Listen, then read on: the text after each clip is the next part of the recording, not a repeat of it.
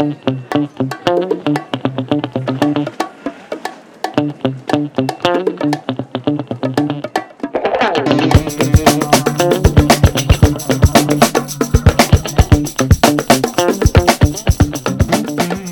director pedante, pretencioso, grandilocuente, egocéntrico, autobiográfico, adicto al trabajo, con humor ácido, sádico incluso. El mismo que prácticamente convierte sus películas en spots de viajes con sus infinitos planos y recorridos por las ciudades más importantes del mundo. Quizás se lleve una comisión de los ministerios de turismo, no lo sabemos. El caso es que se ha convertido en uno de los directores más importantes y admirados de la historia del cine. Hablamos del neoyorquino Woody Allen. Las películas de Woody destacan sobre todo por ser comedia en las que las relaciones humanas y con el entorno son los protagonistas. De manera muy superficial, se podría relacionar directamente una película de Woody Allen con un diálogo larguísimo durante un paseo por alguna de las grandes ciudades del mundo en el que se analiza o psicoanaliza el comportamiento humano, sus sentimientos, reflexiones, madurez, la vida. Aún así, el director ha conseguido rodar mínimo una película al año durante más de media década. Y es que aunque Woody Allen es uno de los directores más incomprendidos de la industria, todavía no ha conseguido aburrir a su público. Durante muchos años se ha dicho eso de todas las películas de Woody Allen son iguales y realmente cuando empiezas a ver sus pelis podrías llegar a pensar que es así, sobre todo si se hace a una edad muy temprana. Pero con el paso de los años comprendes mejor los diálogos que describe sus películas y también percibes la evolución de estos en relación a la madurez y al inevitable paso del tiempo del director. Podemos apreciar la evolución de sus pensamientos sobre el amor, la naturaleza, la amistad, los viajes, las experiencias con otras culturas, la nostalgia por la juventud y por el pasado, normalmente narrado en su ciudad natal y de la que jamás se ha desprendido, Nueva York porque Woody Allen es uno de los mayores embajadores de su ciudad. No es tan descabellado que lo, haga así, porque para hablar de sentimientos y reflexiones, al final el entorno en el que vives es un condicionante más para que tus pensamientos vayan por un lado o por otro. Esto es algo que el director tiene muy en cuenta. Pensemos en My Night Paris o Vicky Cristina Barcelona, en el que plasma que la salida de su lugar de confort y un cambio de ciudad o de continente pueden hacer que todo lo que creías correcto o idóneo en tu vida cambien de un día para otro. Así que volviendo a ver las películas de este director, me he dado cuenta de que cada vez me suena con más fuerza la típica, odiosa y pedante frase que nos han dicho alguna vez cuando éramos pequeños y no tan pequeños, y es esa de cuando seas mayor lo entenderás. Y la verdad es que ahora no puedo más que decir que en esta ocasión quizás me tengo que dar un puntito en la boca con nuestro amigo Woody Allen y reconocer que ahora lo entiendo un poquito más que ayer y seguramente menos que mañana. Comenzamos. Bueno Ángel, ¿qué tal? ¿Cómo estás? Muy bien, como siempre. ¿Y tú qué tal?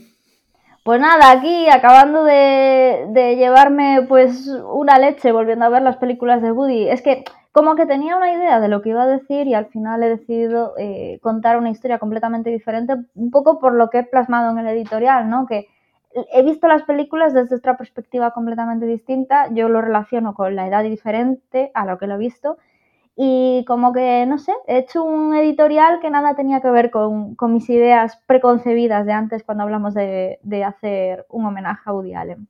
Hombre, que yo, por ejemplo, yo no sé si podríamos considerar a lo mejor un homenaje a Woody Allen, ¿no? Porque yo creo que ahora mismo pienso meterle aquí una buena rajada al amigo Woody Allen que, que no me la esperaba yo tampoco. O sea, tú al contrario que yo. es que, bueno, no, no, no, a ver, vamos a ver, vamos a ver, vamos a ser claros. Eh, hay de todo, hay de todo. Lo que pasa que... Sí, hombre, es que aparte es que es un director que sacando una película al año, obviamente hay de todo. O sea, hay mucha, mierda por el camino. Mm, a ver, es que fíjate, tampoco consideraría que hay mucha mierda. Creo que todas las películas de Woody Allen son... tienen como mínimos también. Como mínimos también. o sea, no ninguna película que, Mira, te voy a decir una cosa. Una de las primeras películas de Woody Allen que yo dije, va, esto es bastante flojo. Eh, fue bastante reciente, ¿no? Eh, creo que había sido justo después de Midnight in Paris. ¿Irracionalmente? No, eh, A Roma con Amor. Ay, es malísima. No, no malísima, no.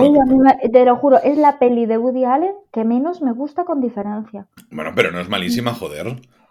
O sea, malísima no es. No sé, me pareció que era una película floja. Y, ¿sabes qué pasa? Que además eh, yo la fui a ver al cine. Y además la fui a ver con todo el cariño del mundo, porque justo en 2012, pues estrenó en el 12, pues en España a lo mejor llegó a finales del 12, lo que sea, y yo había estado en Roma 10 días por allí.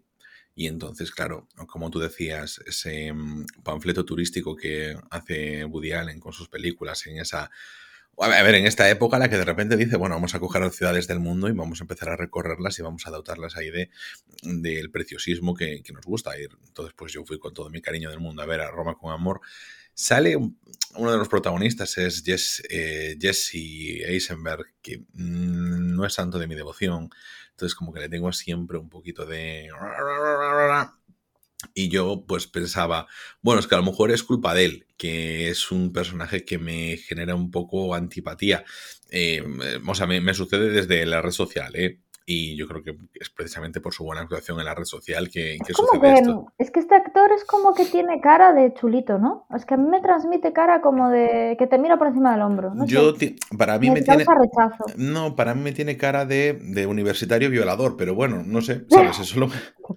Entonces, claro, em, eh, aquí, bueno, pero la película está llena de, de un montón de gente muy interesante. Mm, Roberto Benigni, por ejemplo, que siempre me causa la pereza máxima por La vida es bella, porque como estoy muerto por dentro, pues eh, no es que la película no me gustase, pero es que me da pereza todo lo que, toda la adoración por esa película. Yo no entiendo, la gente y, que, y que a mí me resulta muy excesivo él. Es como, ah, está siempre sonriendo, como mucho, mucho nerviosismo, se mueve muy rápido, bracea mucho. A mí me causa agotamiento verlo en pantalla. No, y por ejemplo, y en esta película es que siempre podemos eh, hacer la cosa de decir, no, Woody Allen haciendo de Woody Allen, pero ¿por qué? O sea, cuando Woody Allen hace de Woody Allen eh, durante tanto tiempo, Woody Allen haciendo de Woody Allen se convierte en un meme.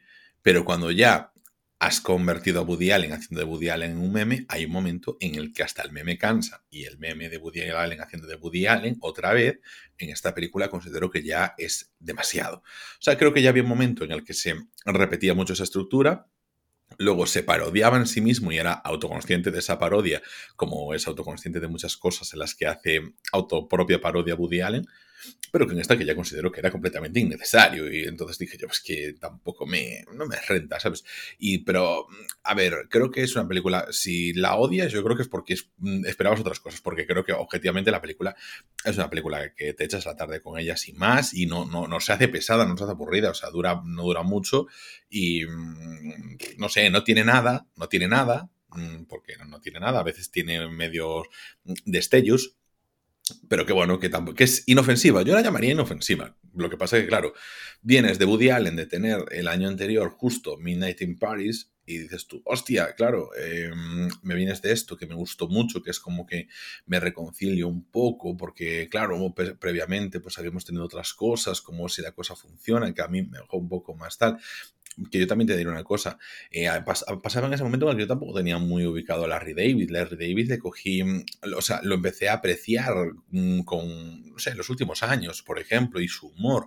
Entonces, es una de las películas que si tuviésemos que hacer un top de películas de Woody Allen a las que le daría una segunda oportunidad, si la cosa funciona, por ejemplo, sería una de ellas, que yo la fui a ver en el cine y, eso yo te digo, me dejó bastante, en fin, no sé, pero bueno, eh, yo en su momento, pues de Woody Allen, empecé a coger eso, todos los, los great hits de Woody Allen, empecé a vérmelas porque vino a raíz un poquito de que mm, en el instituto nos pusieron una película de Woody Allen, nos pusieron granujas de medio pelo, que era, no quiero decir, no es la primera película de Woody Allen, pero porque la primera película de Woody Allen creo que era la de mm, la suya, suya, era la de Toma el dinero y corre, pero estaba ahí, ¿sabes? En plan, muy, muy, muy...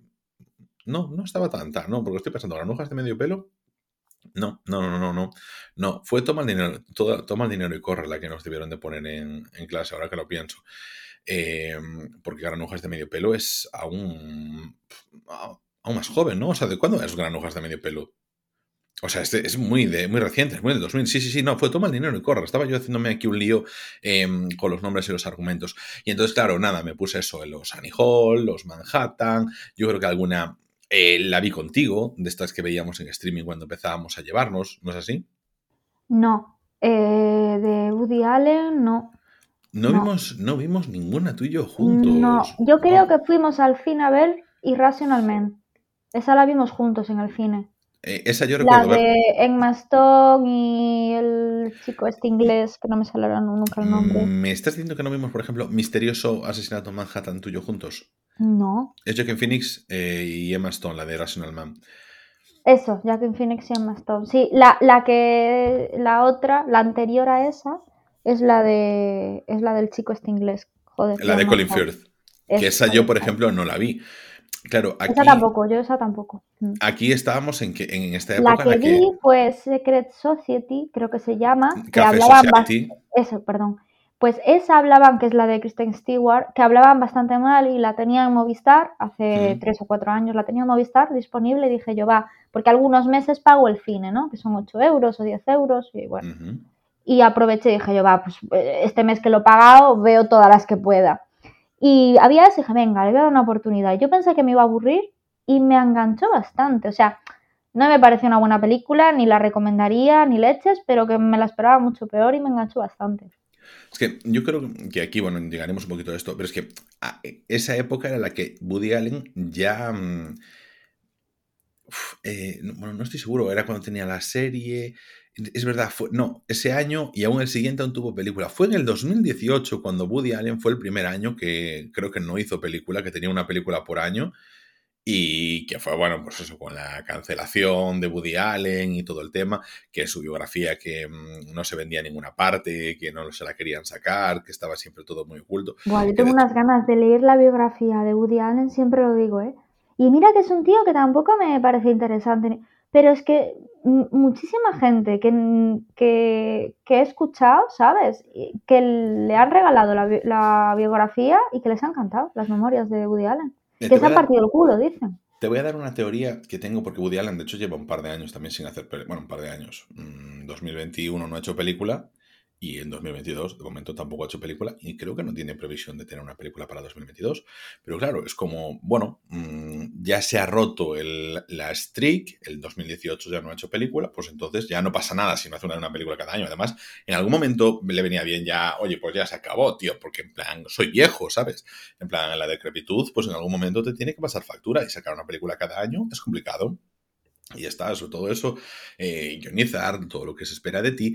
Y hay que tener en cuenta que tienes grandes highlights y tienes películas que simplemente son entretenidas, pero lo tenemos desde siempre. O sea, em, pienso en una película que, por ejemplo, que digo que, me parece una mamarrachada de Woody Allen, que, y, sin embargo es de las primeras de ese Woody Allen que tanto que tanto se reconoce, que es Bananas. Yo la vi y dije yo, menuda mierda. O sea, no es una mierda. Voy a hacer lo mismo que antes que tú. Es simplemente una película que, bueno, va pues la, ves y sin más, un entretenimiento de la época, pero sí que tengo yo una teoría sobre Woody Allen, que mientras estaba volviendo a ver Midnight, no, mientras estaba volviendo a ver Vicky Cristina Barcelona más que Midnight in Paris.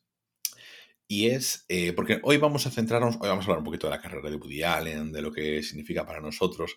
Eh, creo que además Woody Allen es un personaje que cuando empiezas a meterte un poquito en el tema del cine, pues mm, tarde o temprano aparece y que tiene grandes, eso, los greatest hits, eh, Manhattan, Mysterious Asesinato Manhattan, Annie Hall, etcétera, que es como que son ese visionado obligatorio para todo cinéfilo, porque tienes que probar a ver si ese tipo de cine te gusta al final es esos guiones, esa, mm, esa neurosis que, le, que dota a ciertos personajes, etcétera, pues como que por lo menos tienes que saber si tienes que conocerlo. Luego ya veremos si te gusta o esas cosas. Pero, si te fijas un... Bueno, sí, sí, no, no, dale, dale, dale, dale, no pasa nada porque luego lo voy a terminar. Ah, vale, vale. No, de que yo una de las cosas que, he visto ahora que estabas diciendo eso es que si te fijas un poco, eh, es como que él, claro, yo me he dado cuenta de que él al final tiene 86 años. Es decir, que hace 20 años tenía 66 años. Es decir, que cuando nosotros teníamos 10 años, ese tío ya tenía casi 70 años. Con esto te quiero decir el psicoanálisis que... hace, el psicoanálisis que hace en todas sus películas, estuve yo reflexionando. Es que me ha encantado tu clase de matemáticas. Vete al carajo, escúchame, que voy a hablar de un tema muy importante que estaba reflexionando, ¿no? De, digo yo, joder, es que ahora lo pillo, ahora lo pillo. O sea, me encantó My in Paris, me encantó, pero es que cuando la he visto ahora por segunda vez, es como que he entrado en otra dimensión, porque como que la he comprendido mil veces más, el tema de la nostalgia de la que habla. Esa nostalgia de la que habla, la he entendido.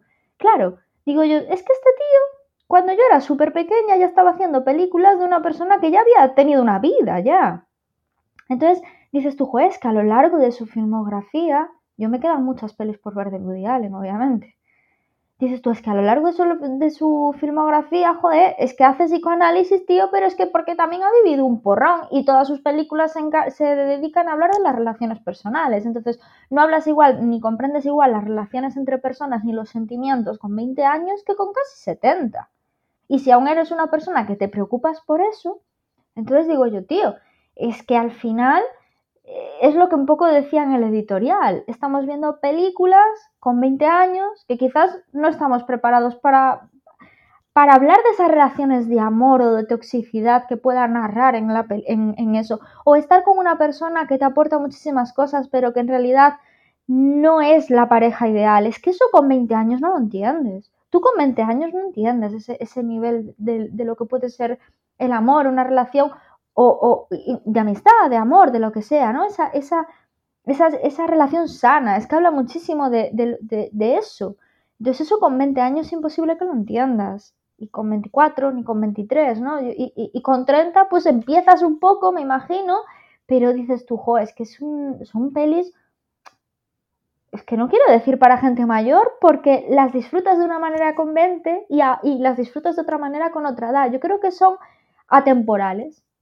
Son películas atemporales y yo creo que esa es la clave de este director. Yo creo que por eso llega a todo el público y por eso mm, eh, está considerado como uno de los grandes. Yo creo que esa es la clave que tiene él. Yo creo, mira, eh, punto uno, al final eh, tienes esa parte de que tienes, como muchas versan sobre las relaciones humanas, sí que se mantiene en esa temporalidad que tú dices y que además tiene esa transversalidad en la que todos podemos ver algo reflejado. Jugamos con muchos personajes, con mm, bueno, muchas tipologías y, y además eso, una película por año con más de 50 películas a sus espaldas, pues que al final te acabas, en, por H o por B, acabas encontrándote reflejado en, en algunos de sus dramas o te gustaría verte reflejado en algunos de esos dramas. Que eso también es, porque planteamientos como el que nos presenta mi Cristina Barcelona, a veces es más el de querer verme representado, porque hay un personaje que quiere verse representado en otro personaje que aparece, y eso es un recurso mm, que Woody Allen ha sacado en otras ocasiones, como por ejemplo en otra de las películas que vamos a hablar, como es La Rosa Púrpura del Cairo. Pero, sin embargo, tengo la sensación con Woody Allen, fíjate, ¿vale? Y eso, a ver cómo lo, interpretas tú.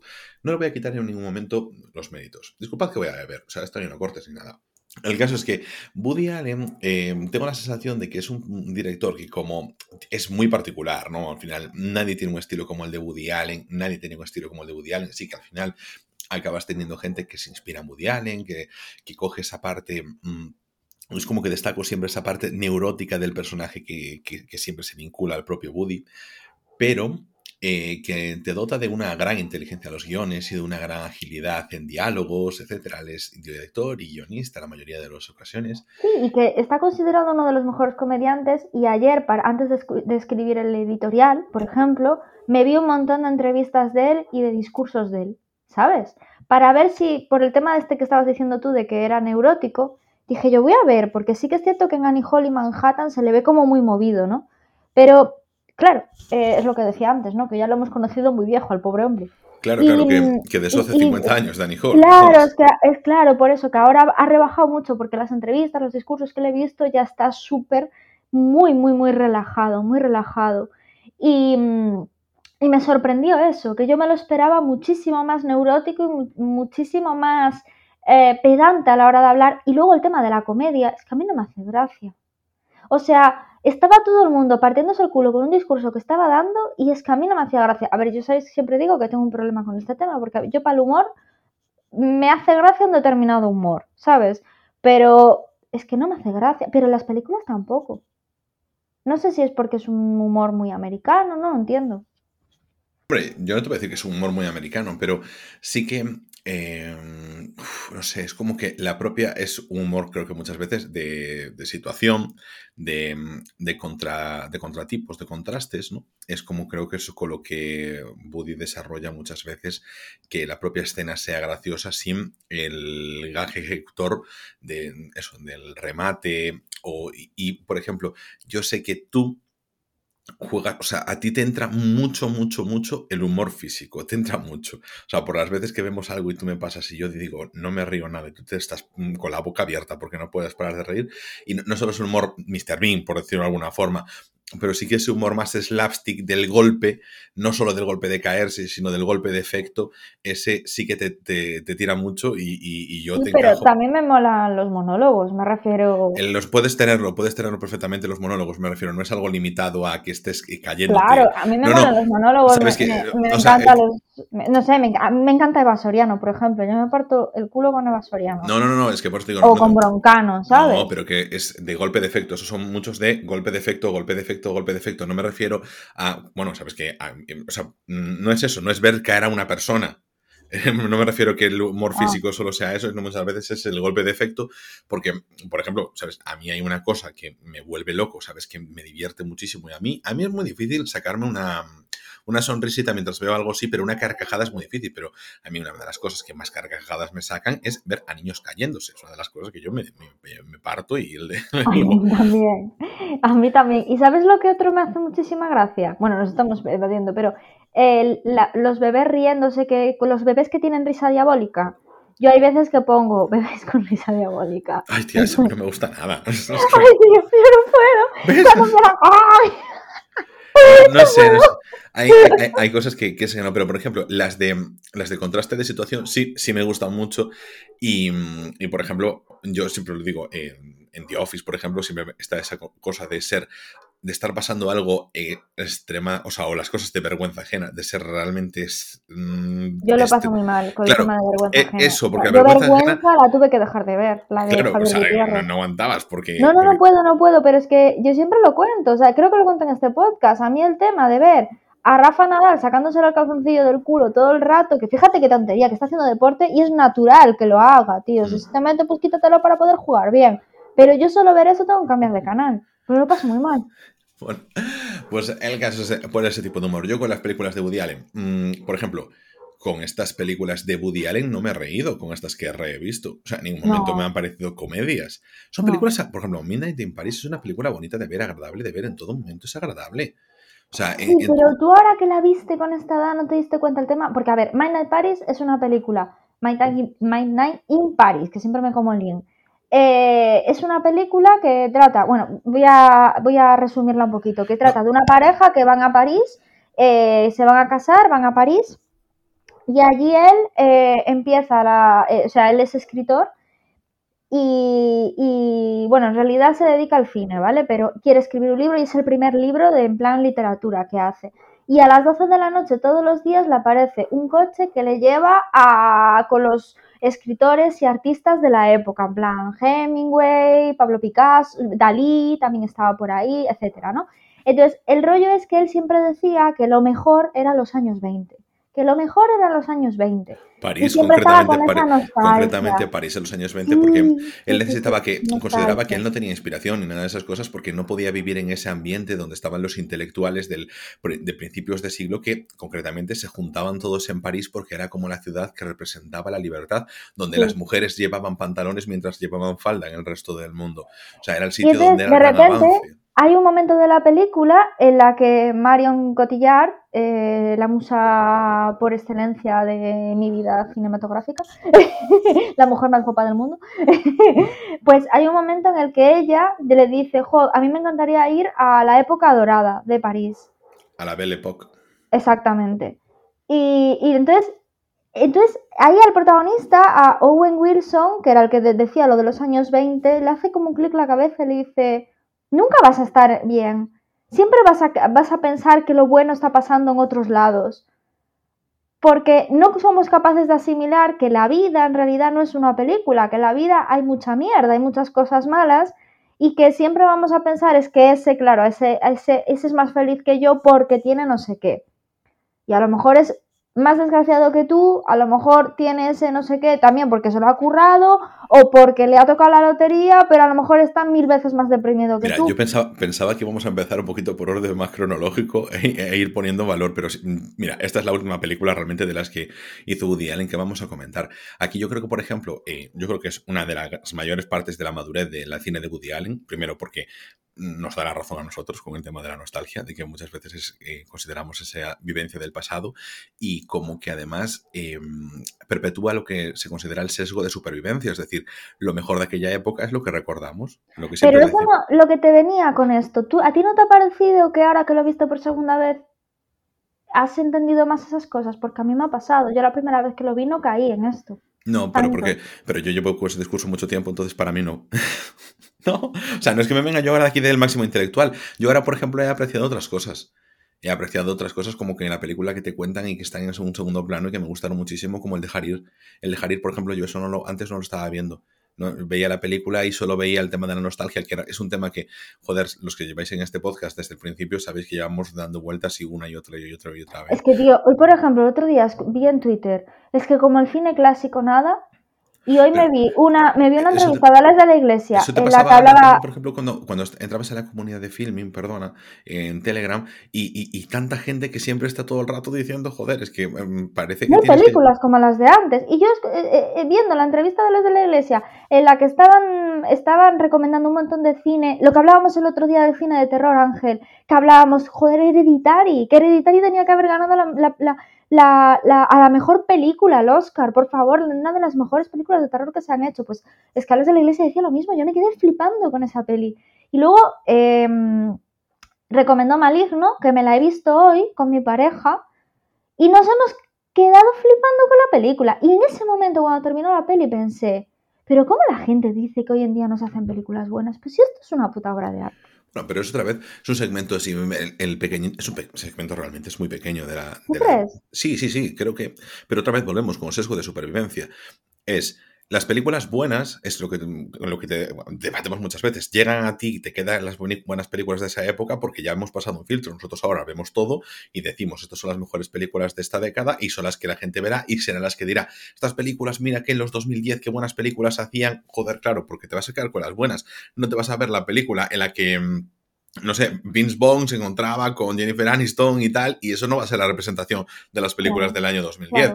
No por nada, pero no lo va a ser. Entonces, claro, pues está ese sesgo de supervivencia que en esta película pues te lo marca muy bien, porque claro, ¿a quién se encuentra eh, en un momento de la película? Pues como que te hace referencia a eso. ¿A quién se encuentra eh, al final nuestro amigo Owen Wilson? Pues a todos, todos, todos los grandes héroes de su historia y no se encuentra simplemente al tabernero de 1920 que tiene que estar peleando con la invasión de ratas que tiene en la trastienda. No, ¿por qué? Porque es sesgo de supervivencia.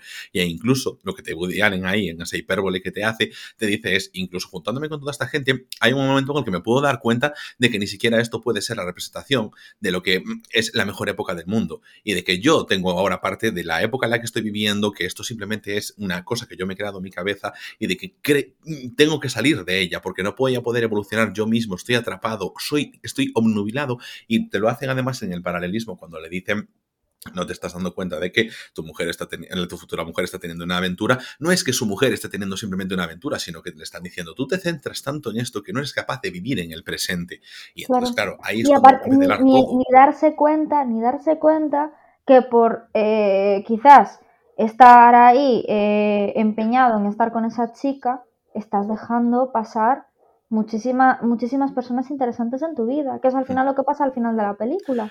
Te, yo te iba a decir una cosa. Que, se da cuenta de eso, ¿no? No me acordaba, no me acordaba de con quién, de con quién se iba, porque yo eh, no me acordaba ni que se iba con alguien, no me acordaba ni de que, ni de que, no me acordaba de la relación sentimental, porque yo solo me acordaba de esa parte de volví al pasado y estaba con Hemingway y con y con, bueno, con todos. Eh, y, el caso es que em, había un momento cuando ella iba a romper con la mujer, con la futura mujer y todo el tema, y yo digo, se va a encontrar con alguien, pero dije yo, no estoy seguro si será con la de la librería, que, bueno, está en su mundo de los libros y todo eso, o a lo mejor con la guía turística, que es la con la que le pedí ayuda para ciertas cosas. Y entonces dije yo, cualquiera de las dos sería una buena opción. porque al final sería una opción de presente, sería una opción que estaba vinculada con él. Quiero decir, me pareció realista que incluso hubiese todas esas dos posibilidades y aunque una no se explorase, pues no pasaba nada. Entonces, me pareció interesante. Me gustó, me gustó ese pequeño detalle. Sí, y aparte es que es eso, que se notaba a las mil leguas que era una pareja que no tenían absolutamente nada que ver, que es que no pegaban ni con cola eh, a nivel gustos, a nivel lo que querían en la vida, a nivel forma de ser. Entonces mm. dices tú, joder, ¿cuántas veces nos obcecamos?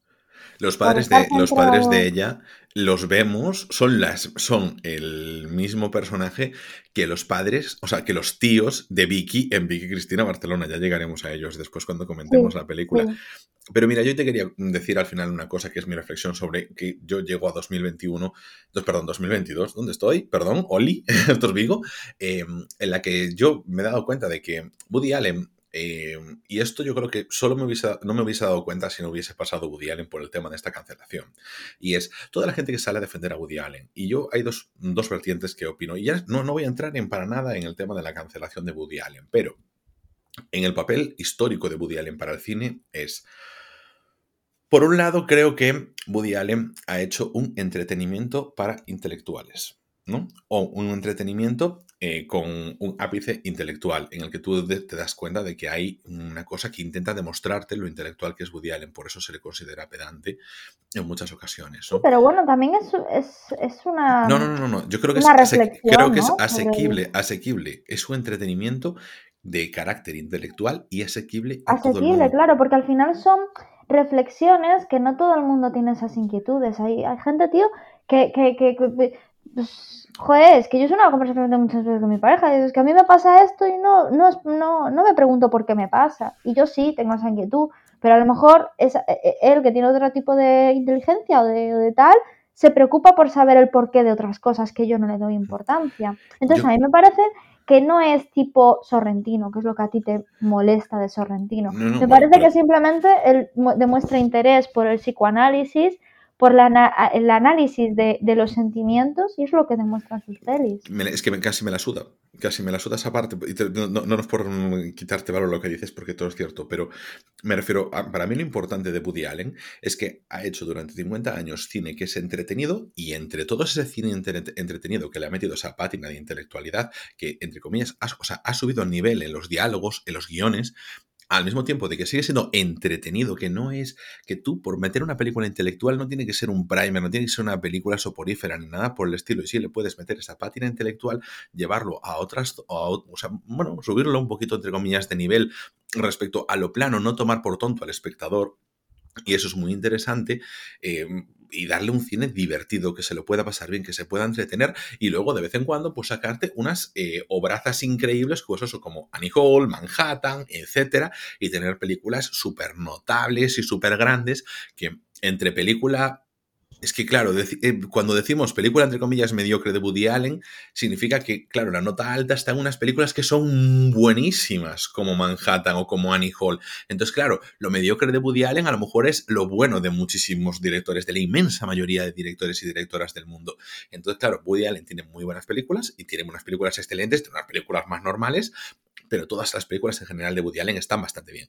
Entonces, eh, te da ese entretenimiento constante, de calidad, y eso no se valora lo suficiente. Pero creo además que Woody Allen es un director que a todo el mundo al que le ha entrado Woody Allen cuando empezaba a meterse en esto del cine, pues que por el carácter que tiene y por esa cosa de que en unas películas de hora y media, dos horas, eh, es capaz de meter todos esos guiones, esa agilidad, eh, esa forma de dirigir en la que todo es muy rápido, en lo que todo pasa muy frenéticamente, pero al mismo tiempo se nota, se hace saber que hay mucha inteligencia detrás, y a ti como cinéfilo es como eh, que te, está llenando. y para mí, y te voy a hacer una comparación que dirás tú, hostia, esta comparación, para mí tiene mucho que ver como por ejemplo el mecanismo que te dan los libros como el Código da Vinci, que es... Em, te voy a dar la resolución, o sea, voy siguiendo los pasos para resolver un misterio, de forma que tu cerebro, dos segundos antes de que leas la siguiente frase, lo hayas descubierto. Entonces, en cuanto tú lo lees y confirmes lo que tú en ese momento creías hace un segundo o dos segundos,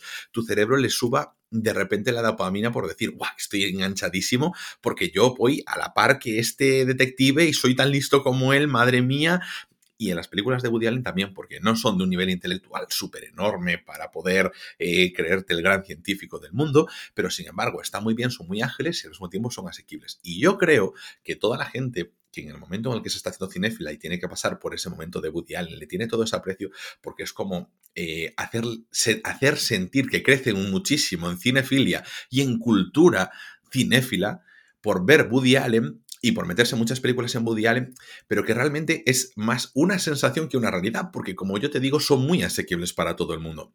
Entonces creo que en el momento en el que se cancela Woody Allen, mucha gente sale a defender a Woody Allen porque sí que existe ese cariño por él, porque, bueno, te lo ha hecho pasar bien con películas y te ha hecho en ese momento tener esa sensación de que has crecido como cinéfilo viendo su cine mucho más de lo que realmente has crecido. Porque en las películas de Woody Allen, como así como podemos encontrar todas esas cosas, también podemos encontrar mucha falta, o sea, mucha falsa eh, mm, profundidad, como para mí ocurre como, por ejemplo, o sea, eh, en películas como Vicky Cristina Barcelona. Y yo creo que podemos a lo mejor eh, pasar a esta película, que ya que te decía que los padres tienen el mismo personaje de los padres de la protagonista de Midnight in Paris que los familiares de Vicky. Y en esta película, pues yo mm, en esta tercera vez que la vi, no, te voy a decir una cosa, no salí decepcionado, pero salí como, como que tengo mucho más claro lo que es la película. ¿Tú cómo la volviste a mí es una, es que a mí es una peli que me gusta muchísimo y a mí esta segunda, o sea, me gustó mucho la primera vez porque me esperaba una mierda y me encantó. Y esta segunda vez a mí me ha gustado mucho también. O sea, a mí me mola eh, mucho el tema que hablaba un poco yo en el editorial, eso de que, que expresa, ¿no? El cómo llegar a una nueva cultura, a un nuevo país, a una nueva ciudad, puede hacer que tu vida, tu manera de ver la vida cambie por completo.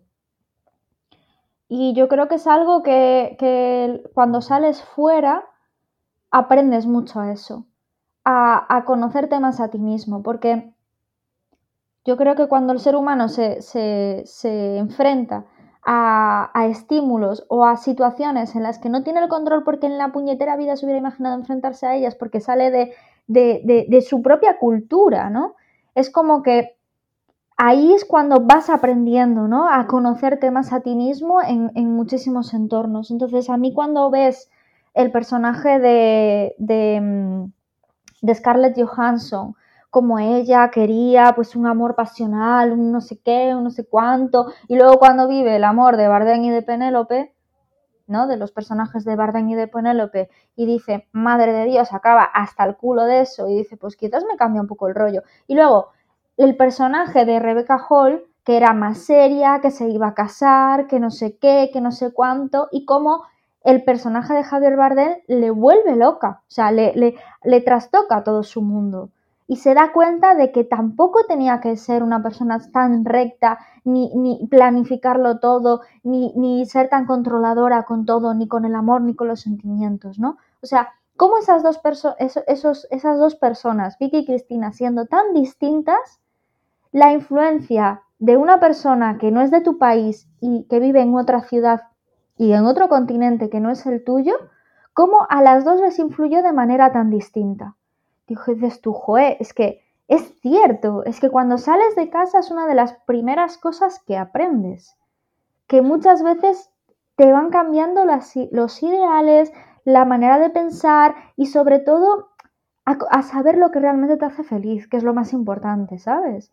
Entonces, eso me gustó mucho. Y luego, otra cosa que me, me, moló mucho de la, de la película es eh, cómo la relación entre Scarlett Johansson y Penélope Cruz, esa relación tan sumamente pasional en la que se notaba que estaban súper enamorados, pero que eran dos personas en las que tan emocionales, porque eran muy buenos artistas los dos. Scarlett no, entre Javier Bardem y Penélope Sí, perdona, eh, exactamente, entre Javier Bardem y Penélope, y Penélope Cruz, que se les daba muy bien lo suyo, ¿no? Que eran, que eran pintores y eran muy parecidos, porque al final para expresar arte también tienes que ser una persona muy pasional, muy de, estar eh, abierta a recibir estímulos y por tanto también estás abierta a sufrirlos, ¿no? Entonces, que eran dos personas que, que chocaban tanto y como el personaje de Scarlett Johansson dentro de la relación hace que funcione todo porque Scarlett Johansson funciona un poco como el canalizador, como el filtro, ¿no? Yo creo que como un, circuito eléctrico, para que no haya un subidón de, energía, ¿no?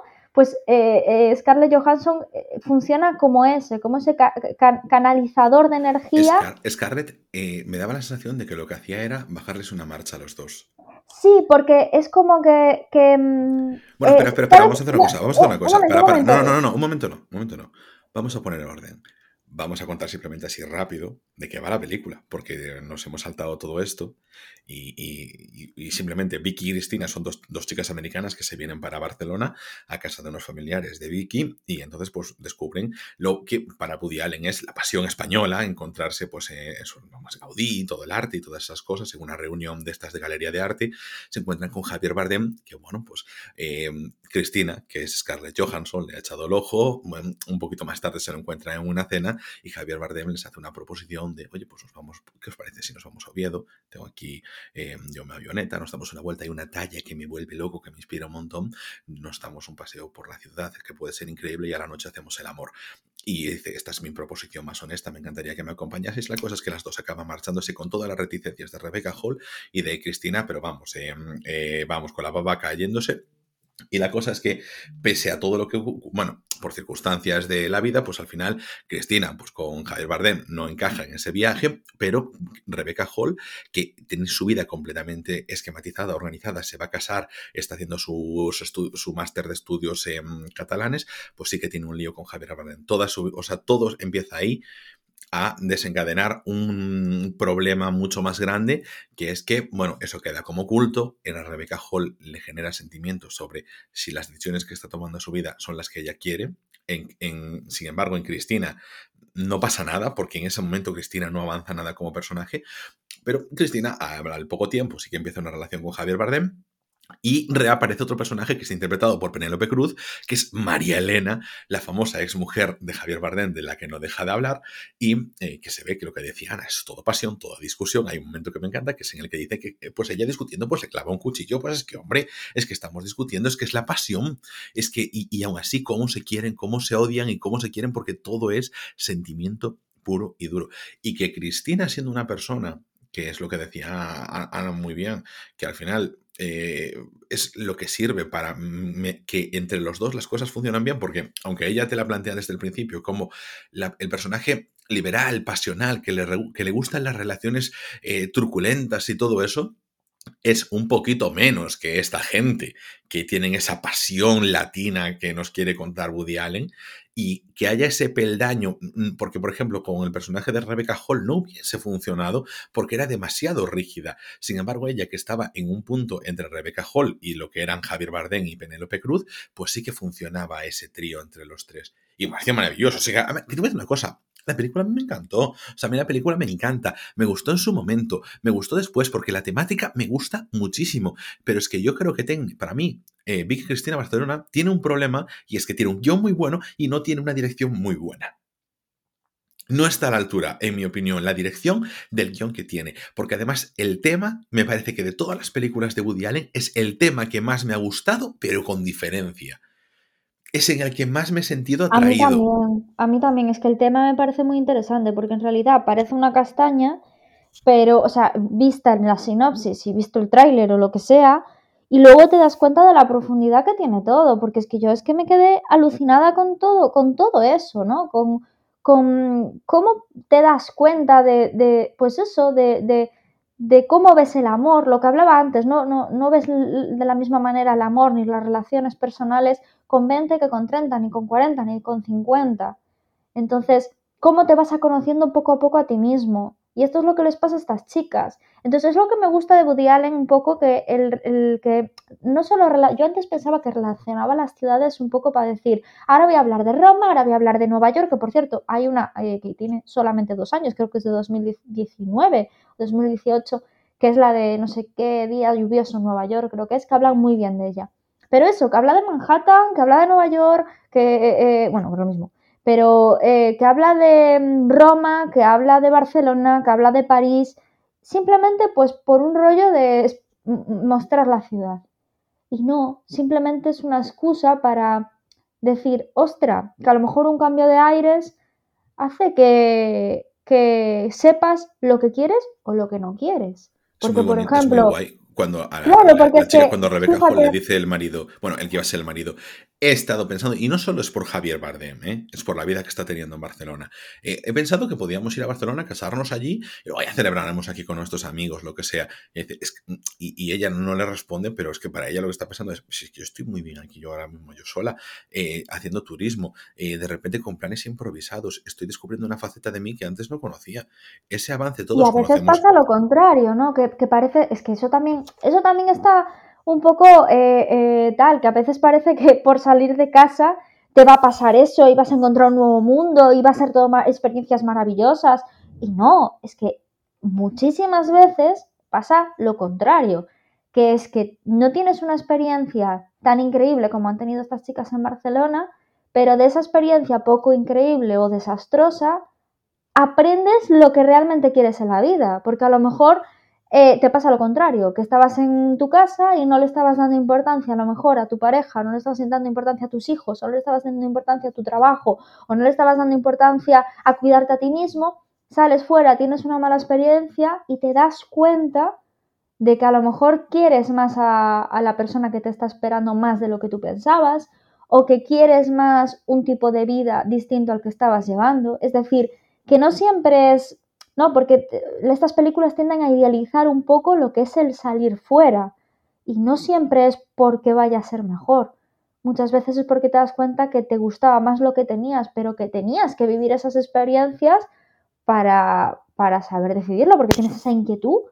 Y a lo mejor, ¿cuánta gente no se ha pasado la vida dando tumbos de aquí para allá con una vida mm, súper inestable, ¿no? A, ojos de, pues, de la sociedad y de repente un buen día dice, no, me vuelvo para mi casa y mi vida normal de cero como cuando tenía 20 años y quiero una vida de mi huerto. ¿No? De, hablabas tú un día de Beatriz Montañez, el libro que escribió, mm. es un ejemplo. Claro, sin embargo, yo no tengo la sensación que en esta película realmente sí que se nos, no, no, se nos plantea tampoco la otra opción, porque Cristina, si bien no ha evolucionado muchísimo en esa faceta que tenía de las relaciones truculentas y todo eso, sí que vivió una experiencia, pero por ejemplo ahí es donde te digo que creo que cogía un poquito más el tema de la dirección. No vemos, no se nos muestra mm, esa gran evolución que ha sufrido, porque sí que Rebecca Hall se nos muestra muchísimo, Cristina, que es la que ha vivido con más intensidad. Ah, pues yo al contrario, veo que, pues a mí al contrario, yo veo que aparte al final de la peli se un montón.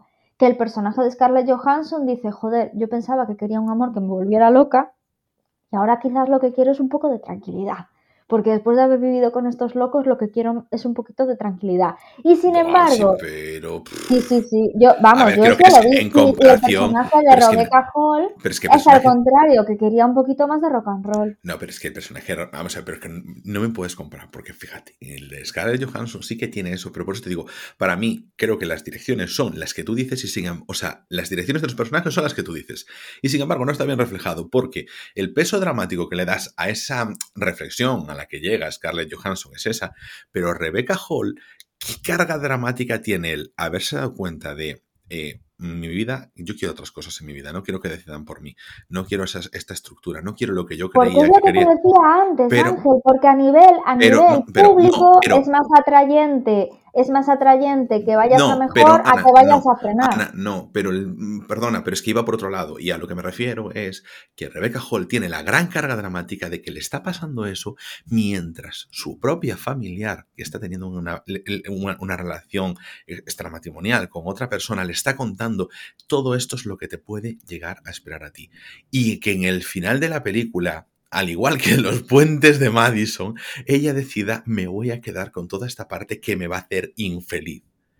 Esa parte de carga dramática de Vicky Cristina Barcelona, de ponerte los pies en el suelo y de meterte esa tristeza en el cuerpo, de que eso va a acabar así, creo que, a nivel de dirección no se puede comparar con la de Scarlett Johansson, que lo, para mí la deja completamente huérfana y coja alrededor de Rebecca Hall, que le mete toda esa hostia dramática pero que, me parece terrible, buenísima, buenísima. sí, pero que yo te digo que ¿por qué hace eso? Porque es más atrayente esa historia que, la, que, el, frenar. O sea, tú cuando vas a más o, quieres más en la vida, eso es mucho más atrayente para el público. Cuando en realidad lo que dices, eh, quizás necesito frenar. Eso tampoco, eso no es tan atrayente, la historia. no es tan tal. Yo creo que por eso le han dado más importancia a la historia de Rebecca Hall, porque es un es interés. No, pero es que en ningún momento, por ejemplo, eh, Scarlett Johansson es como que, se vea esa parte de sufrimiento. O sea, Scarlett Johansson es eh, incluso en ese momento en el que ella dice, bueno, yo creo que igual me voy apartando de la relación tal, Pascual, porque veo que esto no encaja, vemos las peleas y tal, y que de una forma muy madura, muy normal, sin mayor truculencia, pues se va apartando. Quiero decir, cuando podría haber tenido muchísimo más drama, podría haber tenido la catarsis de, mira, de verdad, yo eh, sí estaba muy en, con pero es que no solo es que es carmentado porque veo todo lo que está pasando, sino que realmente entiendo que esto, o sea, porque para mí la reflexión de, de Scarlett Johansson, si fuese más desarrollada hacia el punto de, bueno, veo que toda la pasión y todo esto que se puede llegar a sentir, no solo es que no me lleva a nada bueno, porque puede no llevarme a nada bueno y puedo aceptar vivirlo de todas formas, porque me merece la pena ese sufrimiento y esa ira y ese dolor por sentirme humana, por sentirme viva.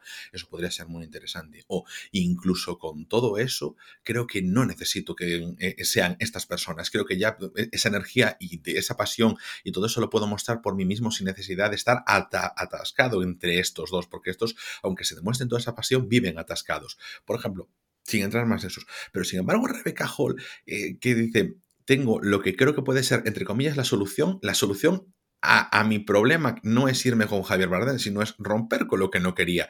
Y sin embargo, vemos que es lo que no quiere, lo que no le gusta, lo que le están avisando por todas partes y ella dice, a ese agujero que parece el confort, allí me voy, que es lo más duro que puedo hacer. Y yo creo que la represión y la evolución de Rebecca Hall se muestra muchísimo más y con mucha más carga que la de Scarlett, y no porque pueda ser menos llamativo.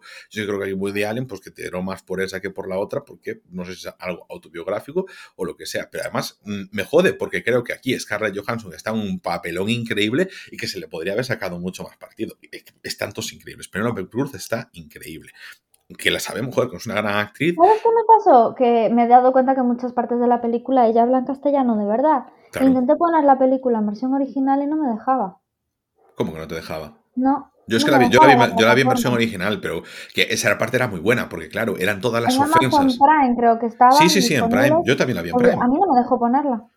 Pues Solo me ponía opción, eh, opción español. Hostia, pues no sé por qué. Yo, yo la vi en versión original y esa parte era maravillosa porque era todos esos momentos en los que, claro, cuando le ponía... Cuando habla de los celos, que eran los celos. No, pero en cuanto, en cuanto, en cuanto se veías que subía una octava de, de tonos, le salía el español, no, no se controlaba. Y, y cuando mm, el, odio, todas esas cosas, toda esa la pasión. por eso quería escucharla en, en la, versión pues, original. Es que merece, merece muchísimo la pena, de verdad, porque, eh, por ejemplo, yo una película que sí que vi en, en doblada, eh, y ¿sabes qué pasa? Que me jode mucho porque en ese momento decía yo, no tengo las gafas. Y filming en esto sí que me jode un montón. Es la tercera película de la que vamos a hablar, que es La Rosa Púrpura del Cairo. Y entonces filming solo te deja o la ves en versión original con subtítulos en español o la ves en español sin subtítulos. No hay más. Y tú sabes que yo, aunque la película está en castellano, la quiero ver con los subtítulos porque punto uno, a lo mejor no quiero verla en, versión original porque no tengo las gafas y no puedo leerlo todo, pero, ¿sabes? En plan, sí que ves cosas, o sea, porque no estoy chosco, chosco, chosco, chosco. O a lo mejor estoy en plan, yo qué sé, vago, no me apetece, no, lo que sea. Eh, que, al final es tontería porque lo sigo leyendo, o, pero que aunque esté, o la veo con otra persona que la quiere ver en castellano, pero yo los subtítulos como que me ayuda muchísimo más a concentrarme. Y, yo todo siempre lo pongo con los subtítulos, aunque lo pongo en castellano, porque a veces también está el tema de que los doblajes tienen que cambiar algunas cosas. Entonces, pues... Yo de esta, mira, yo de esta peli, Ángel, lo, lo único que voy a decir es que a mí me recordó un poco, tío, a... O sea, eh, buah, es que el otro día eh, mi pareja dijo una, frase que, que, es, joder, que le hemos hablado muchas veces. Dijo, cuando dice lo de, esta peli es muy casposa hoy en, hoy en día. Empezamos a ver eh, eh, Atrápame si puedes y la tuvimos que quitar de lo casposa que nos pareció. O sea, fíjate tú, gracias a Dios, lo que hemos evolucionado en ese sentido. Y a mí esta peli, el problema que me tiene, no tiene una casposidad al nivel de Atrápame si puedes, ni mucho menos, pero sí que me recuerda un poco a esas mujeres que tenían que vivir a través de la tele, que también se expresa un poco en Requiem por un sueño, ¿no? Porque no tienen trabajo, solo se dedicaron a cuidar hijos, maridos que pasaban de ellas, que incluso las maltrataban, y que viven a través de los ideales de lo que le puede transmitir en aquella época el cine, en nuestra época puede ser el Instagram. Entonces me da mucha angustia. La temática de la peli, yo creo que por eso no entré en ella. Me parece una buena peli, pero me produce mucha angustia. El que un ser humano pueda llegar a sentirse así y que mm, un poco, yo lo veo en Twitter, el fanatismo que hay con determinados actores y actrices, personas en particular, lo hablábamos hace 15 días, ¿no? El tema de, de, Broncano, ¿no? Lo de Bertín Osborne, el fanatismo en general. Yo creo que, crea, que nace de, de este tipo de gente que idealiza personajes del cine o personajes de la tele o modelos porque como su vida no es lo que ellos quieren, quieren como sentir que fuera hay algo que les hace feliz y que pueden imaginar que, existe o que, o que podrían llegar a ser eso o que sus hijos podrían llegar a ser eso. Pues a mí me produce agobio. Hombre, sí, lo que pasa es que yo entiendo que, a ver, esta película no, o sea, no es, o sea, aquí es como es la vía de escape de, de Mia Farrow, en este caso, de su vida triste, no es esa idolatría hooligan porque sí, porque tengo esas dinámicas de comportamientos de redes sociales. Te voy a decir una cosa. Esta película, ¿sabes mi problema con esta película? Que tiene un montón de elementos que, sabes que a mí no me entran. Uno es eh, película, entre comillas, sobre el cine, porque es una película sobre el cine. Es otra cosa. Sí, que lo que quiere decir es que la gente va al cine a evadirse de su realidad. Es que tampoco lo veo así. es que no, no, sé, no podemos hablar solo de eso. No, pero vamos a ver, me refiero. a ver, la película. No, a ver, pero es que me parece una realidad, ¿eh? Perdona que te diga. O sea, me parece sí, que sí, que sí, que es una. Que yo lo sé que es una realidad, si es lo que estaba diciendo. claro que, es una realidad, pero. y que me parece un retrato además de una cosa muy interesante que es que el cine en esos momentos en, los que retrata la película, que una vez más es una de las pocas formas que tienen a lo mejor la las clases bajas para poder evadirse de la realidad, en los que se hace mucho hincapié la película, años de la depresión, no hay trabajo, es entre Que yo estoy completamente de acuerdo, pero eso no quita que me haga sentir, ¿cómo decirte?, agobiada, ¿no? De, decir, juez, que esta gente que, que, tiene que evadirse, que no es en plan voy al cine a disfrutar pero me refiero que esos son tus sentimientos, pero no, son, no es culpa de la película. No, no, no, no, es lo que estaba, claro, es lo que estaba diciendo, que, que, que, yo no he podido disfrutar de la película todo lo que me gustaría porque me hace sentir eso, no lo puedo evitar. Es como antes hablaba de lo de la vergüenza ajena, ¿no? Mm. Pues yo te digo, pues, o sea, para mí, en la película, para mí, grandes problemas que he tenido con la película, no solo es que sea una película sobre el cine, porque pues al final te está hablando sobre los productores, los actores, la distribuidora, todo, todo toda esa parte, la gran importancia que se le da al cine con el tema de eso, el método de escape, de las clases bajas, en este caso esa parte sí que podría ser más interesante para mí, porque sociológicamente me gusta más. Luego, la oda realmente a la, la importancia que tiene el cine, la grandilocuencia que tiene el cine, tiene ese, mm, eh, mm, eso de Woody Allen, pues mm, entre comillas, chupándose al sector que ama y todas esas cosas. Luego, por supuesto, pues Jeff Daniels, que sabes que a mí Jeff Daniels en general me gusta y tal, pero que bueno, que es esa cosa de de propia del cine antiguo, que es esa proyección, ese tener que, esa hablar impostado, que siempre me cuesta más en las películas antiguas, sobre todo cuando quieren ser personajes agradables, que eso te lo muestra la propia película, como claro, él te dice, pues yo quiero que mi personaje tenga esta proyección de voz y que tenga esta cosa y esta cosa, porque quiero marcar todas estas cosas, pues la propia película te lo enseña, te lo cuenta, te lo explica, pero al mismo tiempo lo está haciendo y por tanto es irritante para mí. Luego la historia, que tampoco tiene mucha mm, cosa, es una historia bonita, sin embargo, voy a decir una cosa, esta película se sostiene por la historia y no como Vicky Cristina Barcelona, que se sostiene sostiene por las emociones, que es muy diferente. Esta película se sostiene por la historia. Es que es, una película mm, de, yo creo que es más de temática clásica, por así decirlo. Sí, sí, sí. Es una película muy de la época, me refiero. Yo te digo una cosa, te digo una cosa. El tema si emocional no fuese, es...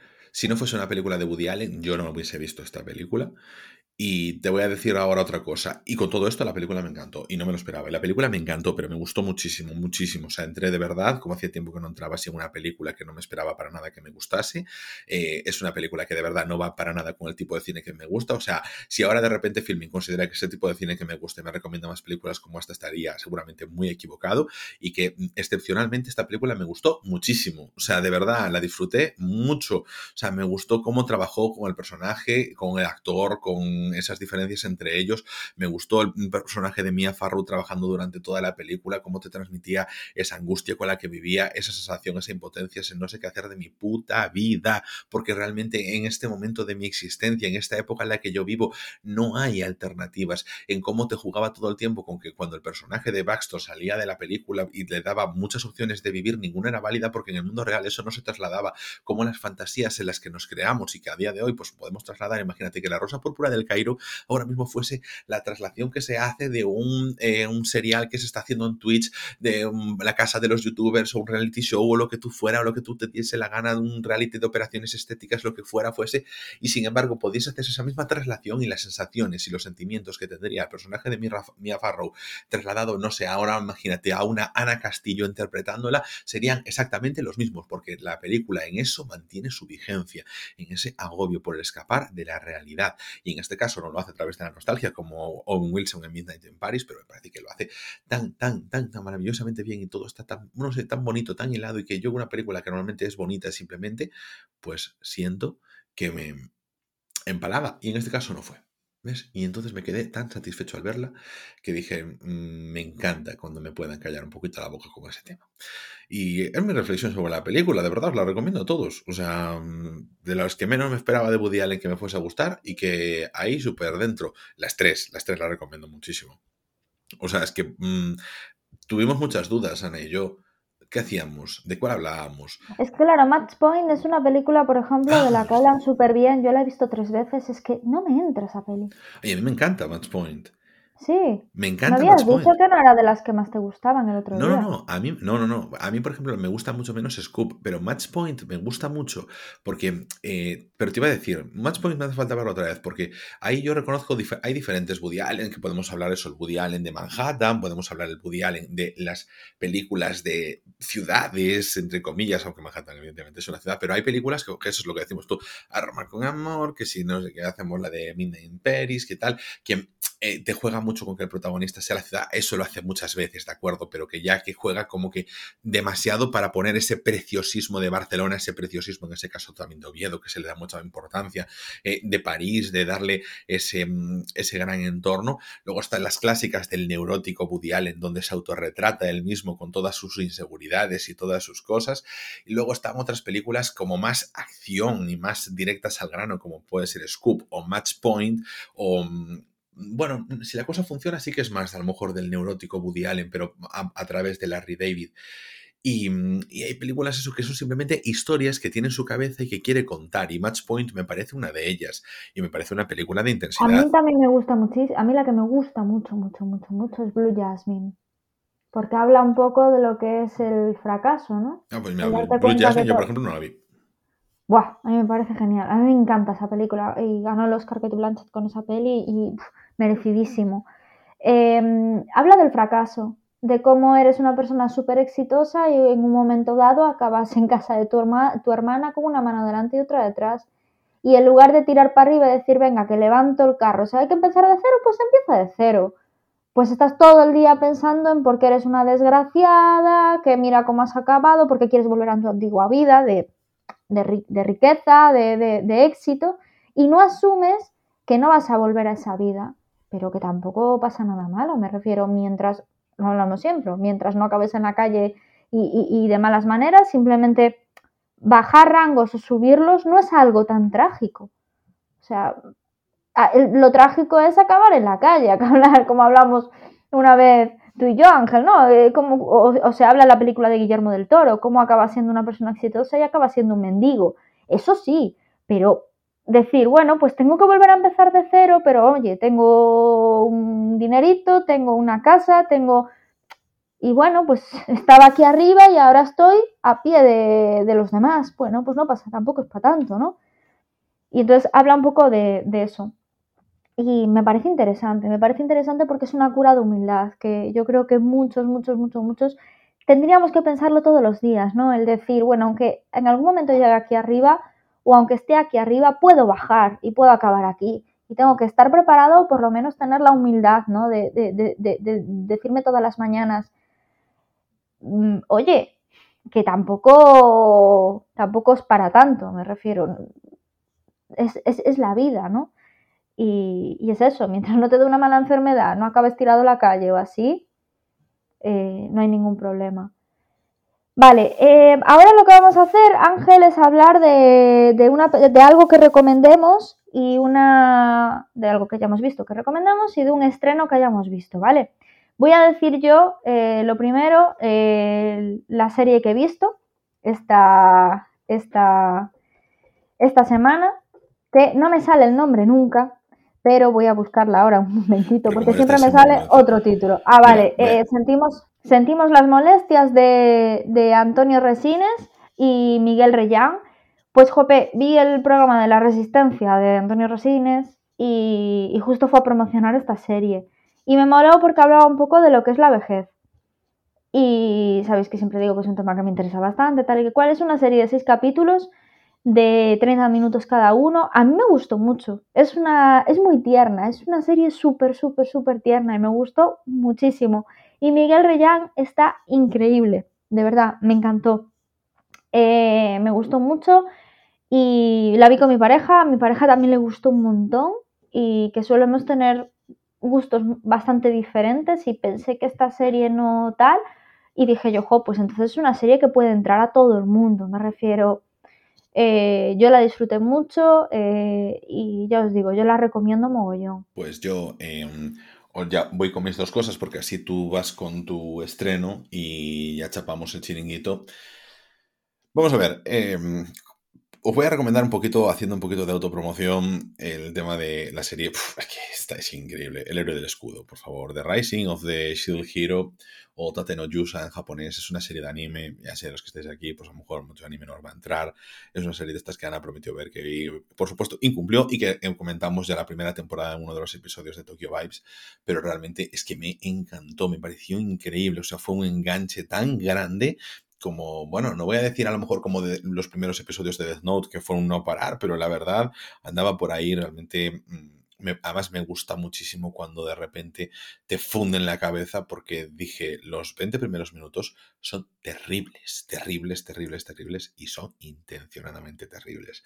Entonces, o sea, terribles de, mm, eh, esto que estoy viendo es una mierda. Y por eso el primer episodio dura 50 y, juegan precisamente con eso y te das cuenta cuando estás viendo la serie de que te han, han estado jugando contigo y entonces, bueno, te sientes ya maravillado por una historia tan bien contada. ¡Qué maravilla! Os recomiendo muchísimo la serie. Está en Crunchyroll. El primer episodio lo tenéis disponible de forma gratuita en YouTube porque Crunchyroll sube todos los primeros episodios, creo, todos de las series que están sacando eh, de forma gratuita a YouTube para que podáis probar las series. Y, os recomiendo de verdad, haceros la prueba gratuita en Crunchyroll eh, y mirad las series. Son 25 episodios y de verdad increíble. No, o sea, no, no os quedéis, porque yo, insisto, empecé, le mandé varias capturas a David diciendo no puedo creer que me estés obligando a ver esta mierda y que a medida que pasa el tiempo, y de verdad os recomiendo también al episodio donde comentamos esa primera temporada, porque sobre todo después de que la veáis, es increíble la serie, buenísima, buenísima. Y luego, eh, estrenos, un estreno de una película que ya vi, pero que va a estar eh, en Movistar Plus. Está disponible ya Benedetta de Paul Verhoeven. La recomiendo muchísimo también. Es una de las películas que más me gustó del año pasado. La disfruté muchísimo. Y la única pena que me dio es no haber visto la película en un festival con gente con la que poder comentarlo después eh, y no en el ambiente turbio en el que la vi, que también los ambientes turbios están bien. Pero bueno. Y mm, también la película X, que es la última película de la productora A24 que es una película de terror y entonces le tengo yo unas ganitas bien buenas porque promete ser un buen slasher rico ricote. Y ahora sí, Ana, dale cañita tú con lo tuyo. Sí, eh, yo fui a ver la nueva de Ales de la Iglesia, Venecia Frenia. Me ha encantado, la he disfrutado muchísimo en el cine, pero muchísimo, muchísimo. Es eh, una peli de terror, es láser, es increíble, o sea, lo que son los planos en Venecia, eh, se nota que ha sido un, rodaje durísimo, es que se ve, o sea, se ve. Y me hizo gracia un comentario que dijo Alex de la Iglesia de solamente con el presupuesto que tenía Avengers de, de catering, o sea, de lo que es la, comida y las dietas de los actores, solamente con eso yo no hubiera tenido un, un, un rodaje tan jorobado como he tenido, ¿no? Porque al final son presupuestos muy ajustados lo que se tiene en las películas españolas y para hacer lo que hizo, está hecho con un gusto tremendo. Eh, es que hay escenas de verdad con el bufón al principio. Es que digo yo, pero qué pedazo plano, pero qué bonito. A nivel estético me parece una belleza esta película. ¿Tiene fallos? Sí, como todo. Es una película súper entretenida para ver en el cine. Es una película necesariamente para ver en el cine y para disfrutar de cada plano, de cada sonido. Eh, las actrices están maravillosas todas y todos. O sea, muy, muy guay. Me gustó mucho, de verdad. Eh, yo le he puesto un 7 y, me ha parecido mm, a nivel estético, a nivel audiovisual, eh, una maravilla y, el guion muy interesante. O sea, pero de verdad, a nivel estético, cinematográficamente, para disfrutar, de verdad.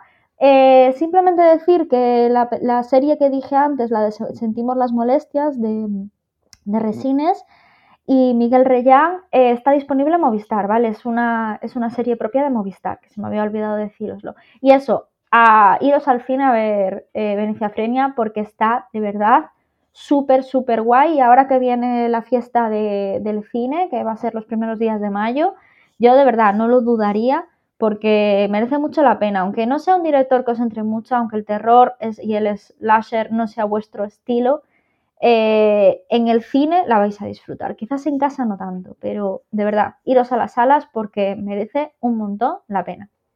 Y con esto terminamos por hoy. Recordar que estamos disponibles en Spotify, en Evox, en Apple, Google y Amazon Podcast y en casi cualquier aplicación de podcast. Podéis contactar con nosotros en arroba rayos podcast, la cuenta oficial del podcast en Twitter. Y nosotros nos veremos cada domingo con Eni en Tokyo Vibes y los lunes en Rayos y Retrócanos, el podcast.